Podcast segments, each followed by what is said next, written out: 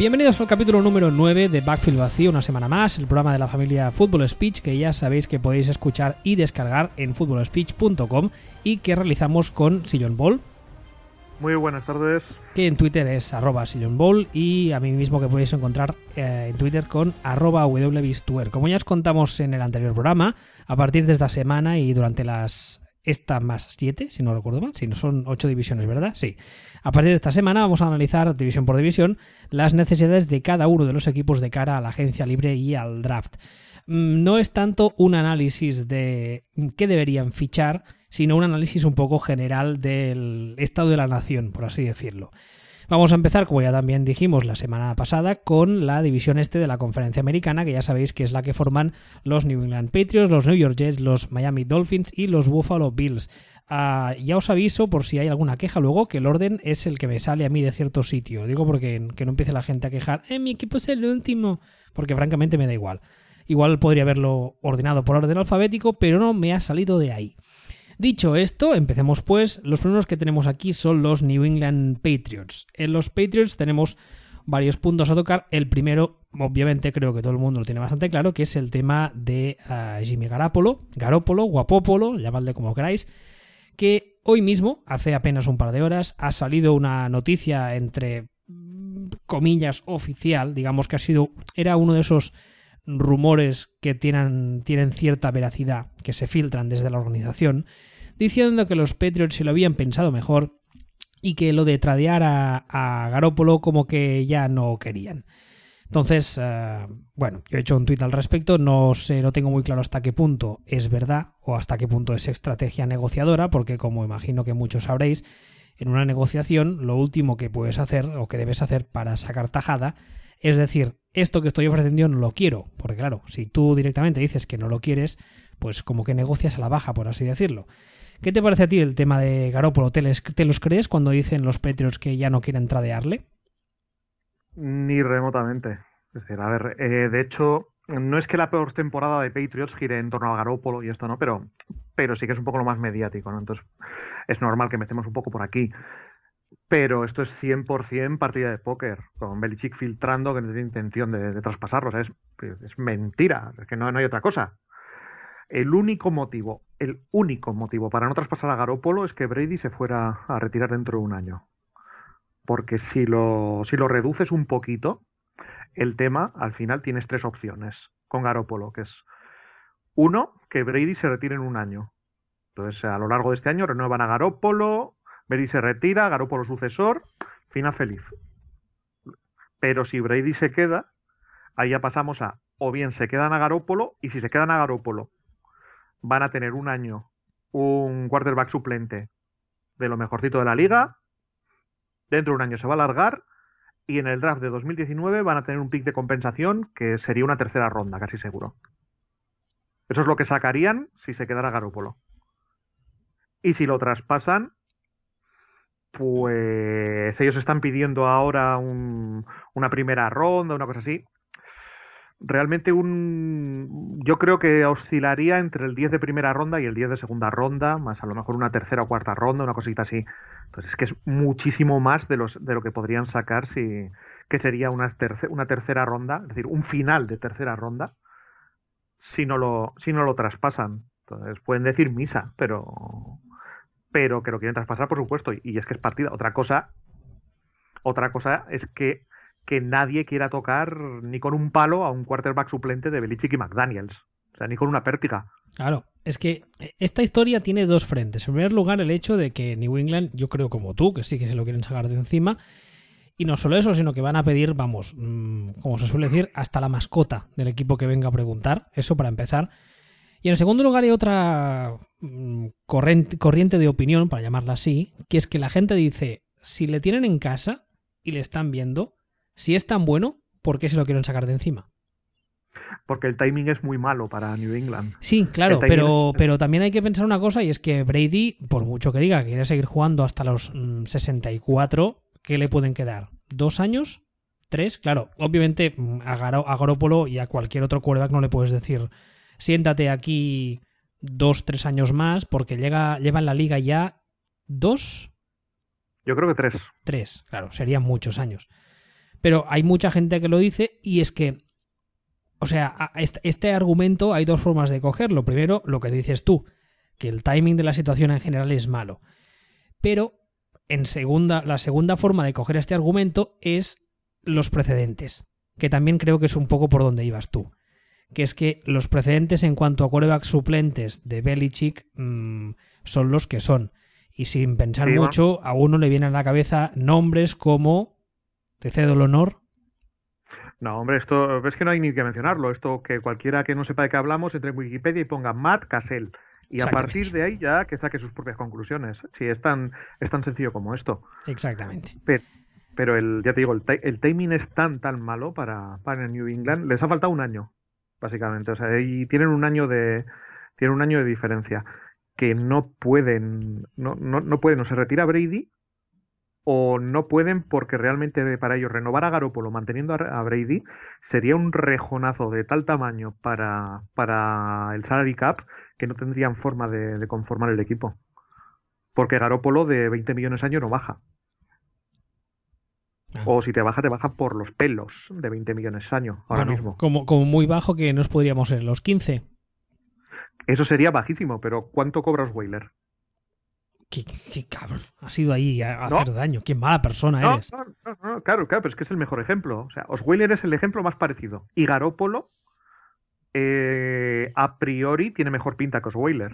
Hombre, sí. Entonces, entonces tenemos que irnos por encima de lo que se, de lo que cobra Osweiler. Entonces tendrías pagando a la vez a Brady, tendrías a, a Garópolo, cada uno de ellos llevándose un dineral, o sea, Brady no el dineral que merece, pero mucho dinero, y dirías, y ahora hazte, eh, montate un roster con el dinero que te queda, teniendo en cuenta que me he llevado todo esto. Es complicadísimo, complicadísimo para los Patriots.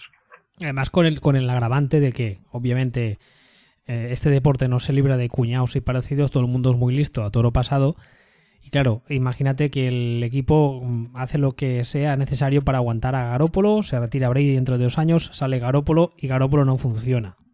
Mm, la prensa y los aficionados se comen vivo al, a, a Belichick ya que le haga falta porque claro, mm, es que esa, es una historia para otro programa, ¿eh? pero la gente de New England está muy mal acostumbrada.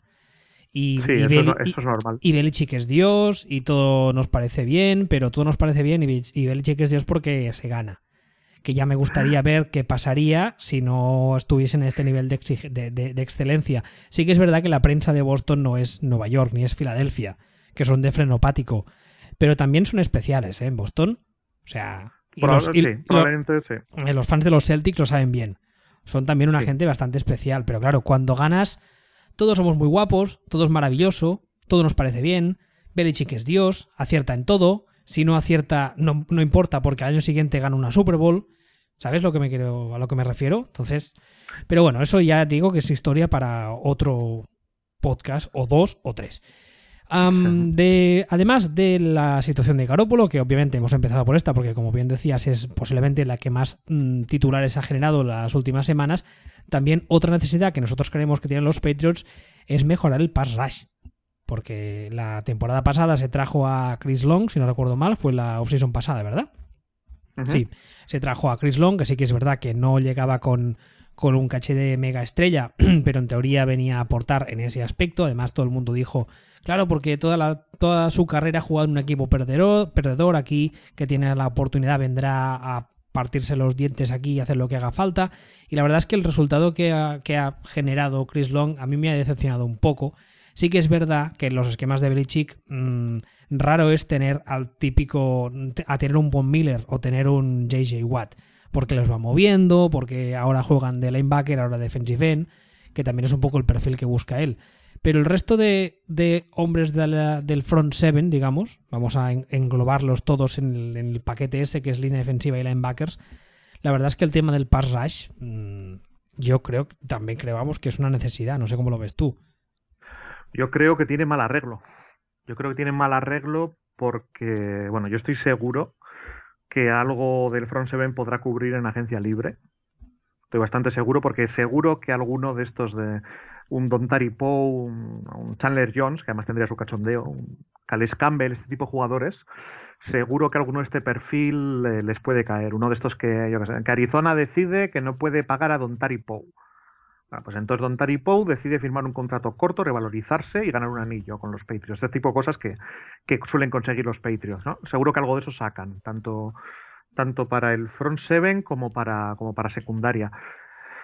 Pero claro, dentro, dentro del front seven lo que es el pass rush lo veo más complicado porque no termino de ver ningún perfil veterano que, que, sea muy susceptible de, de, ser cortado o de caer en sus brazos.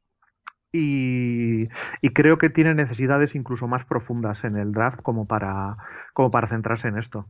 Entonces yo creo que tiene bastante, bastante más eh, mal arreglo. O sea, porque no solo es esto. Porque ahora comentamos el parras, pero no solo es el parras. Porque se van a encontrar con que es muy posible que tengan un agujero en, en middle linebackers también, por ejemplo. Claro, que el, front seven entero mm, ¿Mm? se juntan aquí, se juntan dos problemas. El primero es que necesitan ayuda tanto en el pass rush, si lo entendemos como línea defensiva pura, como en el cuerpo de linebackers. Y el segundo problema es que los esquemas de Belichick y de los Patriots son tan mm, complejos que no les sirve cualquier tipo. Porque claro, si tú coges a un pass rush, a un pass rusher puro y lo metes, en plan, entra para adentro y destruye, tampoco les acaba de servir, porque es lo que decía ahora con Chris Long. O sea, es, es esa. Siempre están buscando ese papel más. Ah, creo que en, Estados Unidos usan el término twinner.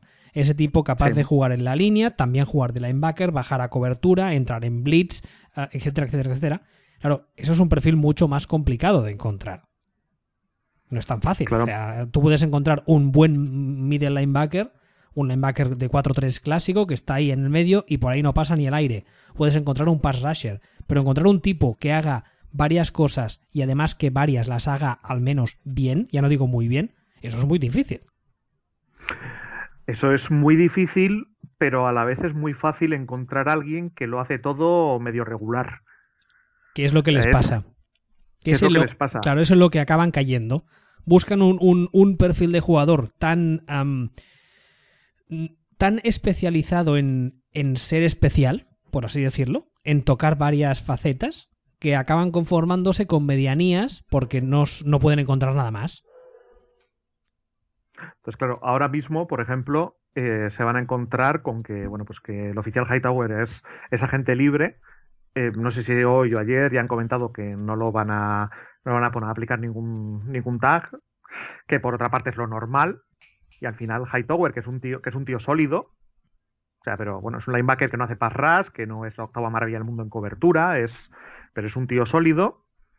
Se van a encontrar con que va a pasar cualquiera por ahí. Luego hablaremos de Miami. A Miami le vendría maravillosamente bien Hightower, pero maravillosamente bien. Y le va a hacer una, oferta económica que, que Petrius no van a poder, no van a poder igualar y se van a encontrar con que acaban de pierden a Hightower, traspasaron al compañero de Hightower hace cuatro meses y van a tener ahí un agujero. Que, lo van que eso es lo que yo sí que creo que con agencia libre, un poco ese tipo de perfiles, más, más lo que es el, la pura línea, algo, algo conseguirán. Pero el Parras yo no veo cómo. A mí la única esperanza que me queda en ese aspecto para los Patriots es que tanto Kyle Van Noy como Barkevius Mingo, que será, si no recuerdo mal, el segundo año de ambos en el esquema, den un paso adelante porque yo creo que al menos cuando salieron de college eran jugadores con un caché bastante importante. Especialmente Van Noy era un, jugador con, si no recuerdo mal, estoy hablando de memoria, igual hago el cuñado aquí, pero juraría que era un, era un, era un, perfil de pass rusher puro, que era su mm, digamos su, su punto fuerte. Incluso, insisto que estoy hablando de memoria, que eso no se debe hacer nunca, pero incluso diría que jugó de en en college y cuando llegó a Detroit se le pasó a linebacker, que es lo que la gente no acabó de entender. Pero bueno, claro, eso son, son, bueno, son pajas mentales que no sabemos luego si van a resultar o no, si van a funcionar, pero lo que está claro es lo que tú dices. Mm, se va Hightower, o eso es lo que parece, que se va a ir. Y claro, si con Hightower ya tenían ciertos agujeros, si encima le restas un jugador que encima era titularísimo, pues bueno, pues ya, veremos, ¿no? Exactamente. Y luego, finalmente, el punto que tenemos aquí, los Patriots, es otro que creo que la gente también tiene, también tiene bastante claro, que es el tema del Tyren. Martellus Bennett después de la Super Bowl ya mm, dijo de forma nada sutil show me the money.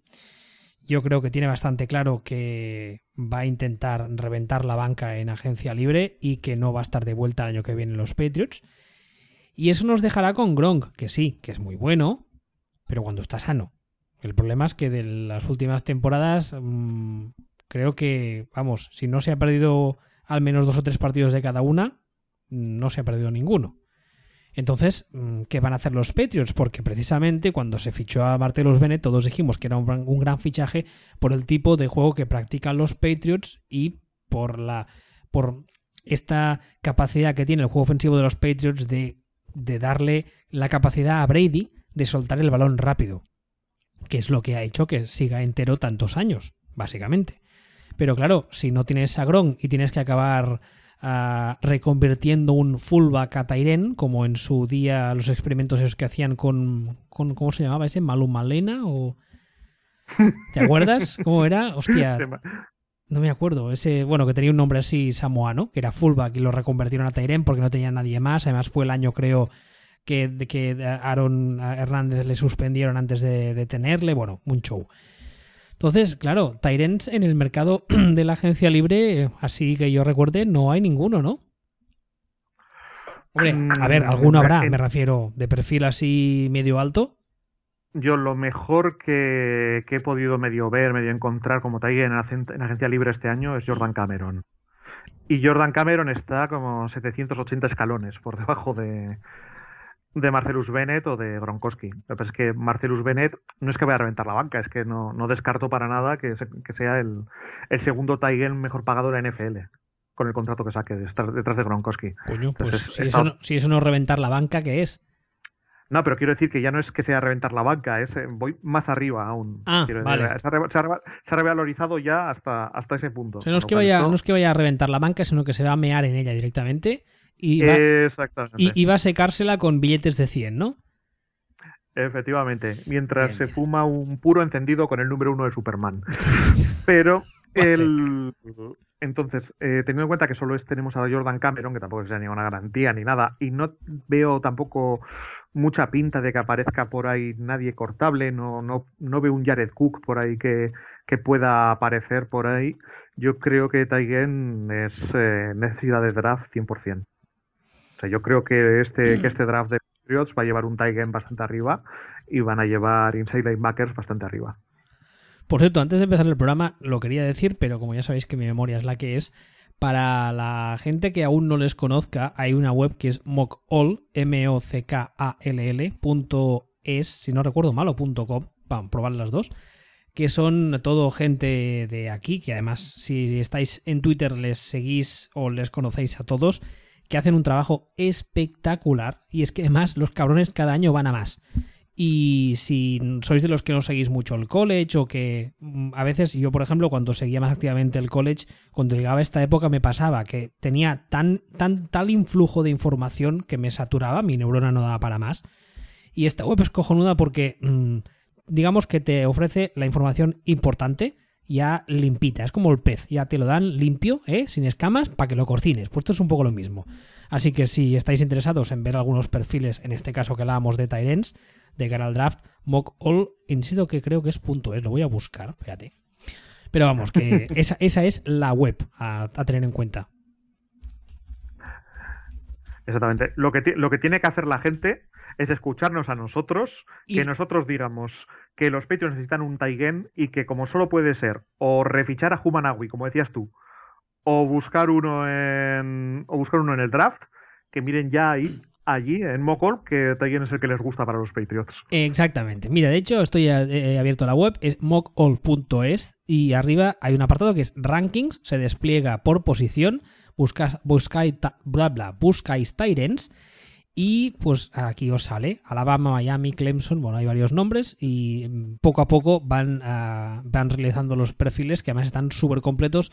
Por ejemplo, ahora mismo tienen el del el que se prevé como el número 2, que es David Njoku de Miami. Y si entráis en el perfil, aparte de la información básica típica de que pesa tanto, mide tanto, etcétera, etcétera, un resumen de sus capacidades y tenéis incluso vídeos de highlights abajo para que no tengáis ni que buscar en YouTube. ¿Qué más queréis? Es, es la web soñada para los vagos como yo. O sea, todo está aquí y además en castellano. No tengo que hacer el esfuerzo de traducir. ¿Qué más queréis? ¿Algo más que añadir de los New England Patriots que me deje?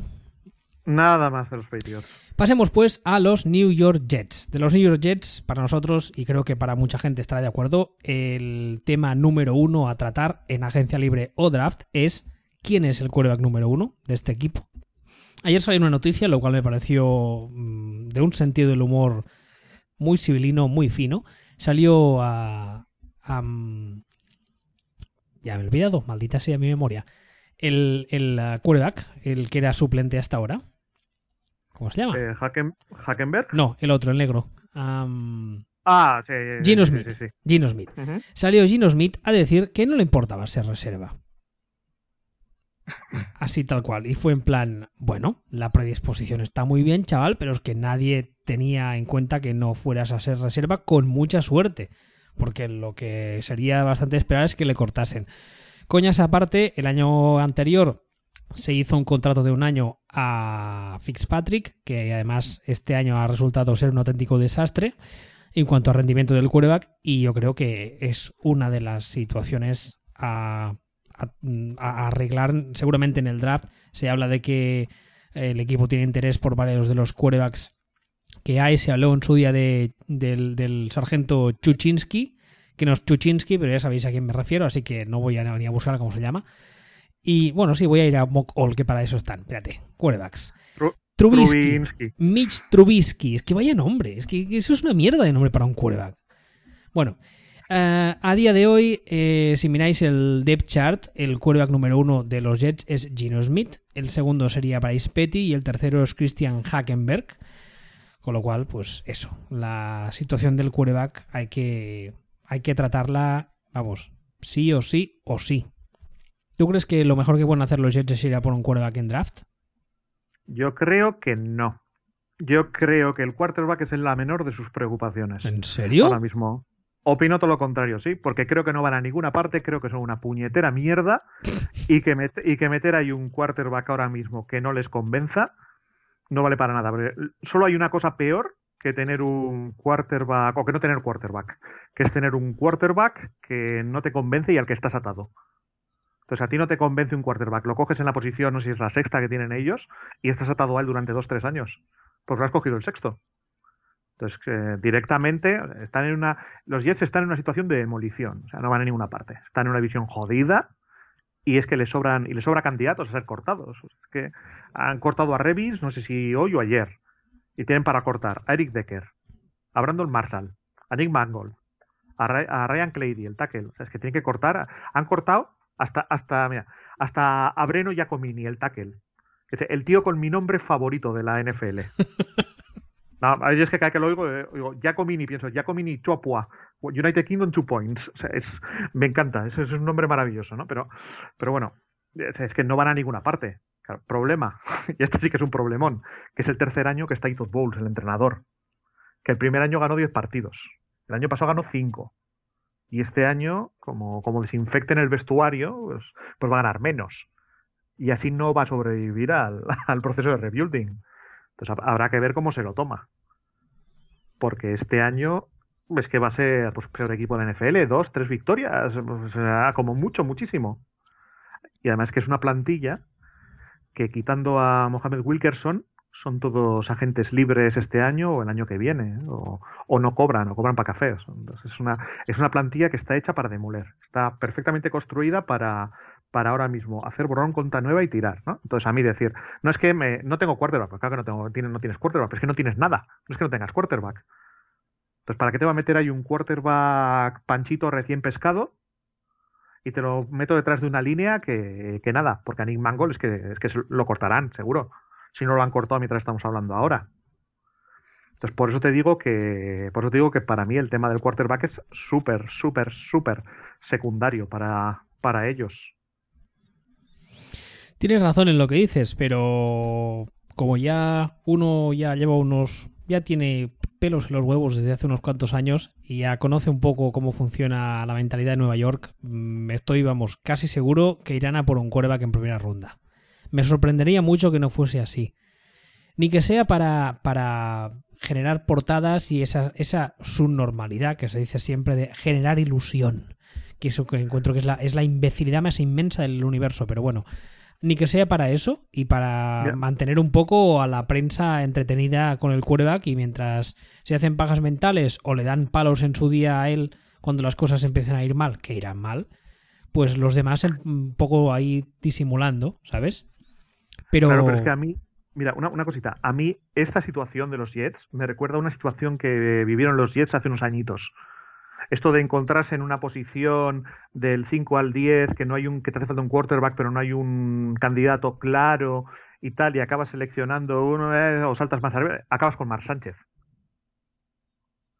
Tú eres, los Jets, acabas con Mar Sánchez y pasa lo que pasa. Entonces, ahora mismo los, los Jets realmente, hombre, estamos dando por hecho que Hackenberg no vale. O estamos dando por hecho que a Hackenberg ya lo van a, lo van a empaquetar a, a donde sea, lo van a tirar, le van a poner una, un pijama de cemento y lo van a echar al Hudson. Entonces, vale, una vez que eso, dices, ¿qué, qué opciones tienes? ¿Realmente te interesa más seleccionar un quarterback que no te convence que contratar al santo patrón de los equipos en tanking? Que, o, o a, o, o a Cutler o alguna cosita o alguna cosita así. Es que realmente te realmente te compensa más eso. Mm. Santo patrón de los equipos en tanking, por cierto, que es Brian Hoyer, que cae que un equipo se quiere ir a la mierda, ficha Hoyer para para ganar sus dos partiditos ese año y fuera el año siguiente. Entonces, yo realmente yo, yo creo que no les compensa probablemente tienes tu razón en una cosa, que la prensa de Nueva York es lo que es, que se pondrán histéricos, querrán generar ilusión, que como si fuera esto el Valencia. Y venga, vamos a. ¿por, qué, le- por qué le tienes tanta manía al Valencia? Siempre acaba recibiendo no. el Valencia en este podcast. No, no, no, al Valencia no le tengo ninguna manía, en todo caso le tengo lástima. Es otra historia completamente distinta. Ninguna. O sea, es. eh, Un una- saludo, oyentes, aquí- oyentes no, sí, sí, valencianos. sí. No, no, un, un, un saludo y siento los gestores que tenéis, oyentes valencianos. Lo siento de verdad. ¿Sabes, ¿Sabes a a qué me recuerda a mí la prensa de Nueva York? Cuando hace unos cuantos años ya, y, y sé que tú también los veías porque tienes cierta edad, los dibujos de... de- es lo que es, lo siento, de, de Bugs Bunny, cuando había perros de esos sangrientos y sacaba un, un- un chuletón y lo movía y los perros seguían al chuletón. ¿Sabes? Lo la, típica, la típica viñeta de, de cartoon, de, de- de tira cómica, pues me recuerda, la prensa de Nueva York me recuerda a eso. Y yo creo que van a usar a un quarterback chuletón para enseñárselo. En plan, come, come, mira, ahí, ataca. Y mientras los demás, pues ir haciendo, pero sí que es verdad que la verdad es que yo a los Jets no los tenía muy controlados, entre otras cosas porque me generan cero interés, lo siento. Pero ahora tengo aquí abierto el depth chart y, y da penica, ¿eh? Claro, es que es lo que te estoy diciendo. Es que da no es, el, penica. no, es, no es el quarterback. Es que dices, no es que voy a poner un quarterback, Ah, por favor. O sea, pues que ficha, ficha a, a Glennon o alguna cosa así y tira un año. Que te hace falta, que no tienes cornerback. Se acabas de cortar a Revis. Que te queda ahí Buster Scrine, que es una castaña. O sea, que vale, seleccionas un quarterback. ¿A quién le pasa el balón? ¿A quién le pasa el balón el quarterback ahora mismo? Si la mitad los vas a cortar y el año que viene se van fuera. Bueno, O son mancos ya directamente. aquí hay nombres muy interesantes. Sharon Picky, Oye. Robbie Anderson, Jalin Marshall, Darius Jennings, Frankie Hammond, Miles White, nombres con mucho caché, que no conocen ni en su casa a la hora de cenar. Sin, Claro, o sea- Quincy Enunwa, Enunwa. ¿Pero de dónde, de dónde sale esta gente? Claro, es que de entrada que. Vale, sí. Voy a buscar Haz la universidad por- de este tío, solo por curiosidad. ¿Dónde Haz es? las cosas por orden, selecciona un tight end, que es lo primero que te va a hacer falta para. Tú tienes un quarterback novato, lo vas a plantar ahí delante de los Miuras, ponle un tight end para que tenga a quien pasarle el balón cortito, como si fuera Alex Smith. Eh, ponle una línea bien en condiciones, montasela para que el hombre no muera, haz una serie de cositas y luego pues, pues planta ahí un quarterback que tenga opciones de, de hacer las cosas bien. O sea, es increíble tener que decir esto, pero lo que ha hecho Jerry Jones en Dallas. Sí, hostia, nos llegan a decir hace 5 o 6 años que estaríamos cantando las, las de esto de Jerry Jones y no nos lo creemos. Por cierto, el tal Quincy Enunwa, que según uh, en el depth chart es el tercero después de Brandon Marshall y Eric Decker, que Orlats es una web con cierto prestigio y sabe lo que se dice, es un receptor de la prestigiosa universidad creadora de receptores de Nebraska. Nebraska, qué buen disco. Perfecto, como universidad algo más compleja, pero sí, pero qué buen disco. Ahí lo dejo. O sea, Nebraska yo creía que no sabían lo que era un receptor. Pero bueno, la verdad es que, a ver, a ver qué, o sea, es, es lo que acabamos de decir. Una cosa es lo que tú dices, que creo que tienes razón, y la otra es que yo creo que Nueva York se la va a jugar con un cuerva, que además en los mock drafts que he leído y la prensa de Nueva York ya lleva semanas dando la barrila con el sargento Trubisky, que les hace mucha ilusión. No acabo de entender muy bien por qué, porque está más por pulir que, que, vamos. Pero bueno, ellos sabrán. No, hombre, lo de Trubisky está muy claro. O sea, Trubisky es un mandarina, es un tío que tiene más brazo que un bilbaíno soltero. O sea, es que eso es lo que es. Entonces, pues, Hombre, para jugar en Nueva York es obvio que necesitas un tío con un brazo de así cañón, porque claro, cuando empiece a soplar el vientecillo a partir del mes de octubre-noviembre, un, un, quarterback sin brazo en Nueva York, pues como que no, no tal. Pero aparte de lanzarlas lejos, tiene que lanzarlas donde toca. Porque claro, si cada vez ah. que desde la yarda 15 tiene que pasar un post de 15 yardas y le da al foco de la tercera gradería, sí, tiene un brazo cojonudo, pero mucho no sirve.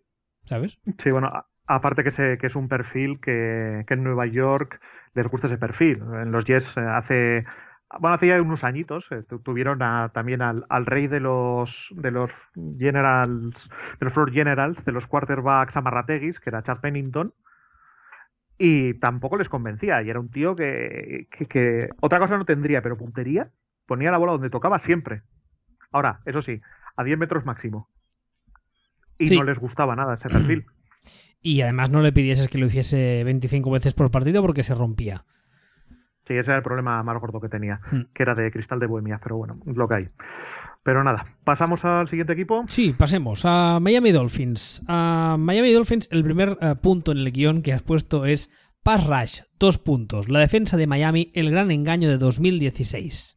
Porque tú llevas semanas mm, manteniendo que la defensa de Miami estadísticamente pues no es lo que la gente cree que ha sido todo el mundo esta temporada ha dicho, no, gran, gran trabajo, la defensa de Miami, no sé qué, han aguantado el equipo, pero tú mm, te has cansado de decirnos una y otra vez que en la realidad los números dicen que, que nanay. No, y no solo eso. O sea, es que yo ya voy más allá. Es que a mí de los Dolphins lo que me gusta mucho es el ataque, que es de lo que no se habla. A mí me parece que la defensa de los Dolphins ha sido mentirita y que el ataque ojito con el ataque de los Dolphins. Claro, aquí también es el, segundo punto que yo creo que está en, igualdad de condiciones en cuanto a la defensa y es que Tannehill llegará a su quinto año, el último año de contrato, porque tenían la opción esa de, eh, no sé cómo se dice, renovarle o de hacer mm, ostensible la quinto año, lo que sea. Ah, pese a que se lesionó, han decidido traerle este quinto año, lo cual no me parece del todo mal, porque vimos, yo creo que este año vimos destellos de, buen juego, pero mm, claro, la duda en torno a Hill sigue estando ahí, porque va a ir a más, ha llegado a su tope. ¿Qué, va, a pasar? yo he estado, he estado chequeando bastante los números de Dolphins, ¿no? Esta semana por, por eso, porque se me, me vino un poco el flash de voy a comprobar a ver el, ataque de Dolphins. Y chequeando los números de Dolphins sin, sin entrar en estadísticas avanzadas y tal, ¿no? Pues, para mí hace, hay un momento a mediados de octubre que hacen clic. Y desde mediados de octubre hacen 24 puntos de media por partido. Además, clavados. Que no está nada, nada mal hacer 24 puntos de media, y más cuando tienen por ahí un huevo que ponen contra los Ravens, creo recordar, que hacen 6 y una cosa así. Pero lo interesante para mí aquí es que es, es, Tannehill, como dices. Porque la temporada de Tannehill globalmente es mala. por números es mala. Pero si la separas, hay un comienzo que es abismalmente malo, el punto de inflexión y luego hay un final aceptable, ¿no? Y claro, y puedes decir, bueno, es primer año de Gates como entrenador, primer año de, de Clyde Christensen como coordinador, que aunque bueno, este es un señor que está para rellenar porque el coordinador es, es Gates, ¿no? Pues normal que tarde unos partidos en ajustar el ataque, pero claro, resulta que se lesiona Tannehill, aparece Matt Moore y resulta que no es que haga los mismos números que tú, es que mejora cada uno de tus números un 35%. Mm. Y no Y no digo que Matt Moore haga mejore los números de Tannehill de todo el año. Mejora un 35% los números de Tannehill durante la buena racha de final de año. Sospechoso. Claro, es que. Y además lo hablamos también cuando jugó Matt Moore, que creo que juega las dos o tres últimas semanas. El partido, por ejemplo, creo recordar que es contra Pittsburgh, del que hablamos aquí, tiene una actuación bastante, bastante sólida. Entonces dices, Matt Moore siempre ha tenido fama de ser, pues, eh, e-, eterno suplente, pero mm, a ver si resulta que Adam Gaze es tan bueno que consigue hacer que parezcan medio buenos los que son mediocres. Y entonces, mm, claro, eh, la segunda duda que se me plantea es, mm, Tannehill ha sido titular, ha jugado con los titulares toda la temporada. Y su progresión ha sido, bueno, ha sido eh, lo que decías tú ahora, ¿no? Pasó de, de muy malo a malo y luego a regular. Pero claro, sale Matt Moore, que en teoría es un suplente y un de estos journeymen de la NFL, y resulta que juega mejor que tú. Entonces dices, a ver si es que el bueno es Gaze y no es Tannehill. Claro, a ver, es que Matt Moore tampoco, tampoco vamos a la menospreciar a Matt Moore. O sea, sí es un suplente, pero es de los, de los suplentes listos de la NFL, ¿no? Pero aparte de eso, es la cuestión realmente de Miami es ¿a dónde vas si no vas con Tannehill este año? Y, que yo creo que la respuesta es que a ninguna parte, ¿no? Porque, porque ¿qué opciones tiene Miami si, si, no, si no continúa con Tannehill?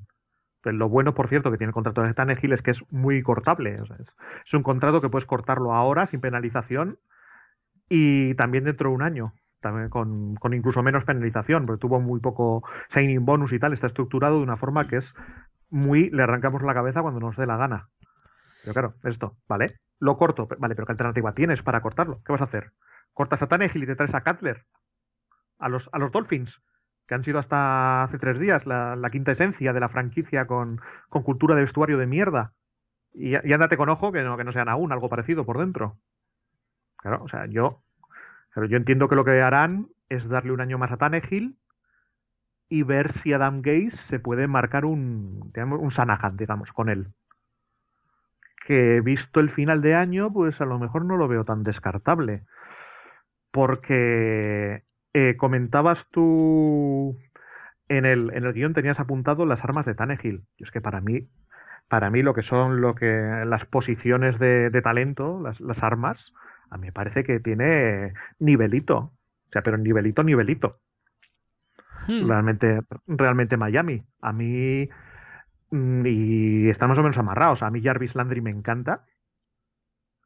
Me encanta. Yo creo que este año van a dejar marchar a, Kenny Stills. Sí, todo, pinta, sí.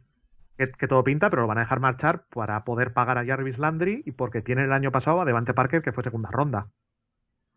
Tienen muy bien, tienen, bien cubierto, tienen el linebacker, tienen bien cubiertos los running backs, o sea, realmente yo creo que tiene, que tiene a quien pasarle, a quien pasarle el balón. Pues yo lo veo cuidadito con estos, que lo mismo, que lo mismo hacen, hacen clic de verdad. Porque han estado como han estado con Tannehill regulín. Entonces, veamos cómo, veremos cómo lo que pasa. Entonces, ¿tú en, en, agencia libre y en draft irías claramente a por defensa, de entrada al menos? Sí. Sí, no, no, yo para, yo para mí es defensa. Es defensa y de hecho te voy a decir, es defensa, es linebackers es linebackers porque tienen Miami. Dolphins tienen a, Kiko Alonso, el, jugador con nombre de delantero del Cádiz, y que es, que es restricted free agent, pero, pero bueno, no les costará retenerlo. Y luego tienen a Kwamisi y Jelani Jenkins por ahí jugando, que, pues, que serán gente encantadora, pero, pero que como linebacker, pues, no, pues, pues que diría campo de tenis, ¿sabes? No, no dan el nivel. Y luego, aparte de, aparte de esto, que para mí es el agujero gordo que tienen, han cortado a Mario Williams, que tendrán que sustituirlo. Y a Cameron Wake, pues tendrán que ir pensando en sustituirlo porque tiene 79 años y jugó con Johnny Unitas. Entonces yo directamente, yo por esto, por esto mismo comentaba antes el tema de, el tema de Hightower. Tienen un agujero tan grande en el, en el centro de los linebackers que queda libre Hightower. Yo los veo, lo veo con mucha pinta de que por lo menos lo van a intentar. Más que nada porque en esa división es como una especie de fetiche sexual chungo el conseguir jugadores que han sido de New England. No sé si es que el resto de franquicias creen que cuando vengan se, van a pegar el virus de los Patriots y, van, a, van a aprender cosas que, les harán mejores. Pero es como una especie de fetiche en su día los, los, los uh, Bills, cuando estaba Sexy Rexy, era como una obsesión.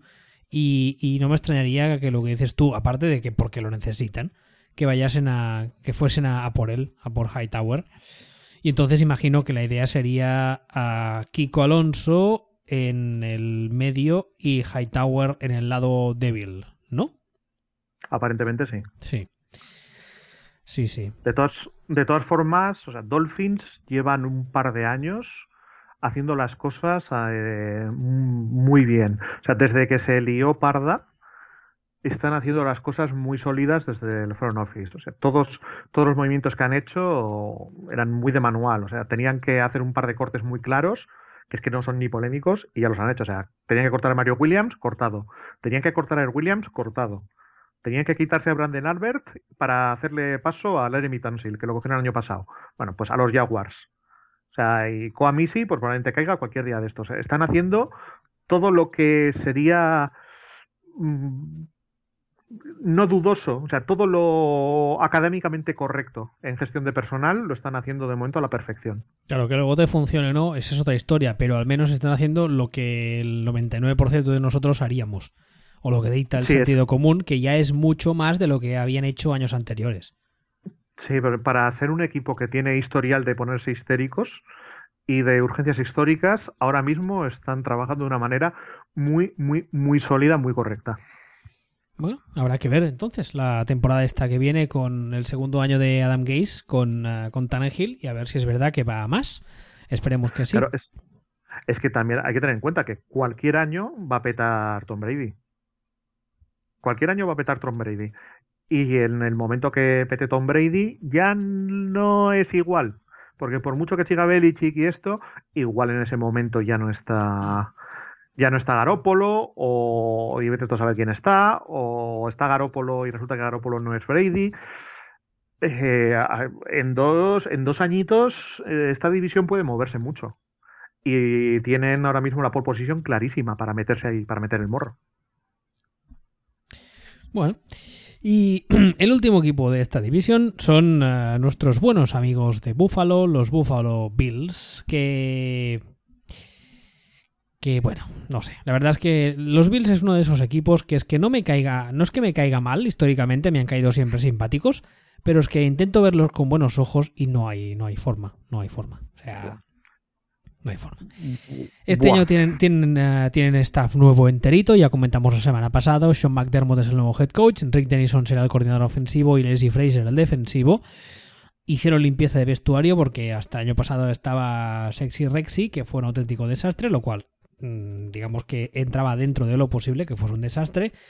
Hicieron esa especie de contrato que nos intentaron hacer creer que era team friendly porque no sé qué tenía de modificadores con eh, Tyro Taylor, que al final la verdad es que no me no, sé a día de hoy si fue bueno para el equipo, si no, que ha cobrado, que ha uh. dejado de cobrar, no tengo ni idea. Ahora, ahora te cuento. no tengo, vale, perfecto.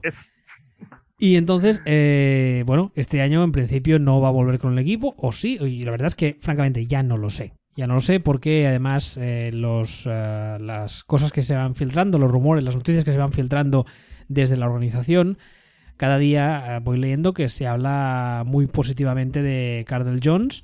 Y es un poco como ese chiste que conté ya hace años en Fútbol Speech de tu madre se ha subido al árbol, ¿no? Te van diciendo cada día, el chaval es muy majo, chaval me cae muy bien, chaval es muy bueno, Ojito, eh, que corre mucho. Y cada día van lanzando inputs para que la gente, ¿sabes? Vaya aceptando el tema. Y de repente un día dirán, pues el Cardale este es el titular. Y todos diremos, pues, pues lo esperábamos. Porque claro, si dijesen a día de hoy es el titular, la gente igual se tira de los pelos. Y de este modo, pues va colando así poco a poco. Pero bueno, ah, ¿qué quieres contarme de Tyro Taylor, de su supercontrato y de la madre que los parió? No, solo de Tyrod Taylor, sino de los, los Bills en, general, ¿no? porque los Bills son, bueno, ahora, ahora mismo en esta división son, son el que peor lo tiene, pero, pero con mucho, ¿no? Porque me puede decir, es que los Jets apestan. Sí, efectivamente, los Jets son un mojón, y no un mojón normal, el mojón de Godzilla es muy cierto, Pero los Jets tienen. Está todo muy claro y muy bien estructurado, de forma que si quieren dinamitar, pueden dinamitar, desinfectar y reconstruir, ¿no? Pero los Bills tienen un poco ese punto de, de negación y de optimismo malentendido y contratos mal firmados. ¿Me permites una metáfora para que la gente nos entienda? Ah, los Jets serían como cuando ves en la tele que van a dinamitar un edificio, están las cargas bien puestas y solo hace falta un señor con un casco de obra que le dé la manivela explota todo y el edificio cae perfectamente. Eso serían los Jets. Los Bills es. esa casa vieja que los propietarios no se han gastado los dineros en años en hacer las horas que tocaban y ahora cuando la gente pasa por fuera y dice esta casa es una mierda, se está cayendo trozos, los propietarios están dentro y dicen no hombre no, no está tan mal, pero en realidad está peor. Claro, es que pues, vamos, vamos a mirar bien a los Bills. Eh, Tengo aquí el, el depth chart, si quieres que te lo repase. Pues, no, no, si, es que no es ni siquiera el depth chart, es, tiene más que ver con los picks y cosas. Si te das cuenta, los Bills llevan años haciendo trades para subir en el draft. Con lo cual llevan años perdiendo picks. Y llevan luego eh, cagándola con las selecciones también años. Con lo cual eh, han perdido picks, no tienen jugadores jóvenes sobre los que reconstruir. Incluso este mismo año tienen, pierden una cuarta ronda ya de entrada, eh, creo que es del año pasado del traspaso de Rey Ratland, y, y, no tienen esos, no tienen esos miembros, con lo cual por eso mal, ¿no? Entonces, claro, luego, ¿qué pasa? El año pasado, para, para hacer la ampliación o el contratazo a Tyro Taylor y, a, y también a Cordy Glenn al tackle izquierdo, tuvieron que quitarse en medio a medio equipo. Pero a medio equipo, ¿no? Entonces, bueno, a estos dos y a Rich Incógnito, el único jugador con nombre de villano Batman. Pero, entonces, ¿qué hicieron? Llenaron la plantilla de, veteranos con contratos a un año, con contratos bajitos a un año. De estos que, entonces, que este año son todos agentes libres y todos fuera. Y dijeron, bueno, pues tenemos, como somos muy listos, vamos a estructurar el contrato de Taylor Taylor de una manera que casi permite cortarle cuando nos da la gana. Claro, pero la palabra clave es casi no le dieron bonus apenas por la firma, así que no lleva dinero a muerto, no lleva tan, no lleva cual, y su salario se va garantizando paulatinamente. Pero ¿qué pasa? Que el salario de 2017 y 2018 se garantiza a la vez, dentro de 10 días. No se garantiza este año el del 17 y el próximo año el del 18. Hicieron la torda de garantizar dos años con contratazo caro a la vez, dentro de dos días, ¿no? Salvo que Tyrod Taylor esté lesionado, en cuyo caso no eh, se garantiza sí o sí, se garantiza automáticamente. Entonces, claro, se encuentran los Bills que dicen, claro, no es que me coma a Tyrod Taylor un año, es que si, me lo como el 17, me lo como el 18 también, gracias a mi maravilloso contrato que le he firmado. Y no solo te comes al jugador, te comes una pasta espectacular. Te comes una pasta, exactamente, no. Cuando hablo del jugador, hablo del contrato. Entonces, ¿qué ha pasado esta semana? Que Tyrod Taylor, que venía lesionado desde, desde X, de repente los médicos de los Bills han decidido que está sano y le han, y han plantado como, como sano. Que lo, que lo que es lo mismo. Que ahora de repente los Bills lo pueden cortar la próxima semana sin consecuencias económicas legales. Toma tu coincidencia. Que yo no sé a ti, pero a mí esto me suena a que Tyrod Taylor es Dead Man Walking. Hombre, y me, extraña que la NLFPA no tome cartas en el asunto o que el jugador no contacte con ellos, alguna cosa de esas, pero me da a mí que no es la última parte de esta historia que hemos oído. No, pero es que aparte de eso, es que no. Si, si los médicos dicen está sano y entonces el equipo dice ah, está sano, entonces lo corto. Ya es tema de abogados. Pero esto para mí es, si lo han declarado sano justo ahora, para mí es porque lo van a cortar sí o sí. Además es que Tyro Taylor es un tío que a mí me fascina, porque es el, porque es el, antídoto de las estadísticas avanzadas. Tú miras cualquier análisis numérico que mires de Taylor Taylor, está muy bien. O está bien o muy bien. Luego yo lo veo jugar y digo, este tío es un patán. O sea que tú, tú eres el experto en quarterbacks, pero yo, pero a mí no me concuerda para nada la imagen de patán que me transmite Taylor Taylor con los números, con todas las estadísticas que le veo.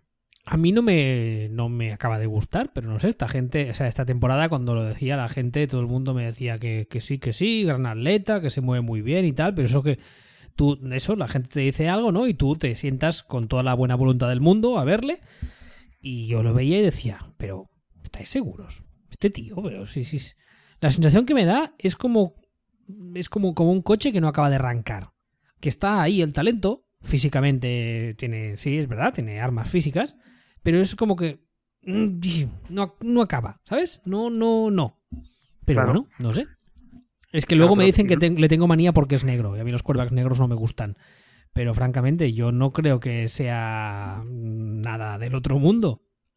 Y mucho menos un quarterback sobre el que construir una, una dinastía ni nada, ni nada parecido. Eso es. No nos gustan los quarterbacks negros. Make backfield vacío great again. Tócate las pies. Entonces, pero, pero bueno, a ver, volviendo al tema, la cosa es que ahora, bien, si ya han decidido cargarse a Tyrod Taylor, ¿ahora dónde van? Porque, no, prescindimos de Tyrod Taylor, ¿vale? ¿Y, qué? Si prescindes que Garópolo, sácalo de la ecuación, porque estás en la misma división que los Patriots y no te lo van a traspasar. Entonces, volvemos a los sospechosos habituales. Que dicen, no, Brian Hoyer. Que vamos a tirar la temporada y cuando uno tira la temporada, Brian Hoyer. ¿O no? Eh, Cutler el quarterback oficial de Prosinek y Jeremy Mathieu. O sea, porque lo que tienen dentro es J. Manuel, que termina contrato, se va fuera y no vale para nada. Y Cardale Jones, que eh, ya hemos dicho lo que es Cardale Jones, pero es que Cardale Jones hasta hace 15 días nadie decía que estuviera preparado para jugar en la NFL todavía. y ahora de repente. van a ir con él, ¿eh? ya verás. Además, teniendo en cuenta que el, que el, coordinador ofensivo es Rick Denison, que es escuela Kubiak, harán muchas mierdas en rollout, que ya le van bien al chaval por el tipo de jugador que es, mucho pase corto en carrera y al menos este año se la van a jugar con él, ya verás. Vamos, yo lo, tengo, lo pues tengo claro. En este caso pasamos al capítulo 2. Eh, ¿A quién le va a pasar el balón? ¿A quién le va a pasar el balón? Dices, dices, no, es que está Sammy Watkins. Digo, vale, Sammy Watkins. Bueno, Sammy Watkins lleva sin jugar desde hace un año. Y habrá que ver si sigue vivo de hecho, hay que acordarse de él. O sea, si el de Memento decía Remember Sammy Watkins, lo tenía por ahí tatuado, esto es Remember Sammy, Sammy Watkins. O sea, vete tú a saber si sigue vivo y si se acuerda todavía de jugar. Y no solo, no solo recordar que existe, sino que hay que recordar la barbaridad que pagaron por él en un draft petado de receptores era un aquel draft en el que estaba Odell Beckham Jr. y el otro, y el otro, y el otro, y el otro, y estos dieron media franquicia para subir a por Sammy Watkins. Entonces, a ver si se acuerdan para no volver a hacer una tontería semejante. ¿Está bien? Y luego que todo lo que no son Sammy Watkins son Playmobiles. O Robert Woods, que es medio Playmobil. O, termina, o, terminan, o terminan contrato, exacto. Eso es. Y termina contrato y por lo que he leído tiene pinta de estar pidiendo más de lo que vale. Con lo cual, total, ¿qué les queda? Les queda Sammy Watkins lo que queda de él. Les queda, les queda Charles Clay, el Tyrion, que es un poco una castaña, pero como han hecho unas gestiones de contrato aberrantes, les ocupa 10 millones de salary cap por temporada. Joder. no, sí, sí, no sé si cobra 3, 4 millones, pero entre ampliaciones, signing bonus, no sé qué, no sé cuánto, se va a 10 millones en, en salary cap que les ocupa. Entonces, claro, Hombre, mm, yo, yo creo que conociendo a, Denison y por el perfil de jugadores que tiene, lo que va a jugar es mucho eso, a ball control, pase corto, rollouts, muchos, muchas recepciones de los running backs, mucho out del Tyren, pero claro, una cosa es diseñar el ataque, luego que funcione, porque Charles Clay no es nada del otro mundo, Lishon McCoy, mm, bueno, bien, pero el resto de running backs, kilosa, Mm, está, sale por ahí el nombre de Reggie Bush, pero creo que también termina contrato. A receptores, Robert Woods también termina contrato. Justin Hunter igual. Marquis Goodwin igual. Brandon Tate igual. Y eh, Sammy Watkins, lo que decías tú ahora, que falta ver cómo vuelve. Entonces, eh, no sé, habrá que ver qué hacen en la agencia libre, pero yo creo que. Mm, es que te iba a decir, yo empezaría por el ataque, pero es que la defensa tampoco es que esté muy bien, ¿eh? No, no, no, es que la defensa es que no tienen jugadores. O sea, la mitad de la defensa son agentes libres, porque la mitad de, la defensa son estos señores que contrataron a un año con contrato de, mínimo de veterano. O sea, y los que quedan, pues tienes, tienes Aaron Williams, que se rompió el cuello, eh, como quien dice, a mitad de la temporada pasada y lo mismo se tira. Corey Graham, el otro safety, que tiene 280 años. Reggie Ragland, que tampoco ha jugado el año pasado porque se reventó la rodilla. Eh, Zach Lawson, también, lesión, medio año sin jugar. Entonces pero, pero ¿qué tienes? Y encima es que están mal distribuidos, porque lo que tienen es 78 linebackers, los tíos.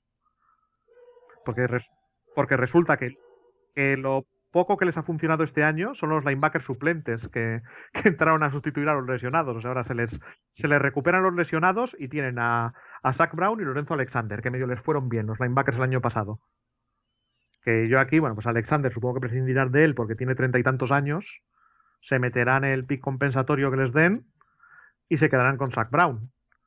Pero es que eso, solo tienen linebackers que luego que no sé que, se hablen con que se hablen con Miami a ver si se pueden apañar algo porque unos tanto y otros tampoco.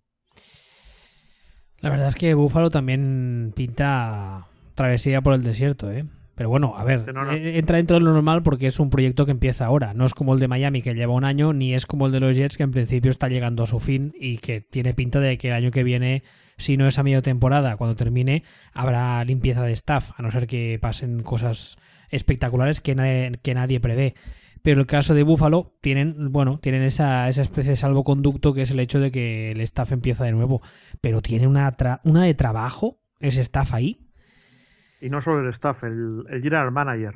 Y ya comentamos que el general manager de Buffalo es el ignorante, inútil, inepto de, de, la zona. Con lo cual, por mucho que tú cambies esto, si lo que tienes, el que ha gestionado todo este desastre de contratos es el que tiene que arreglarlo ahora. Buena suerte.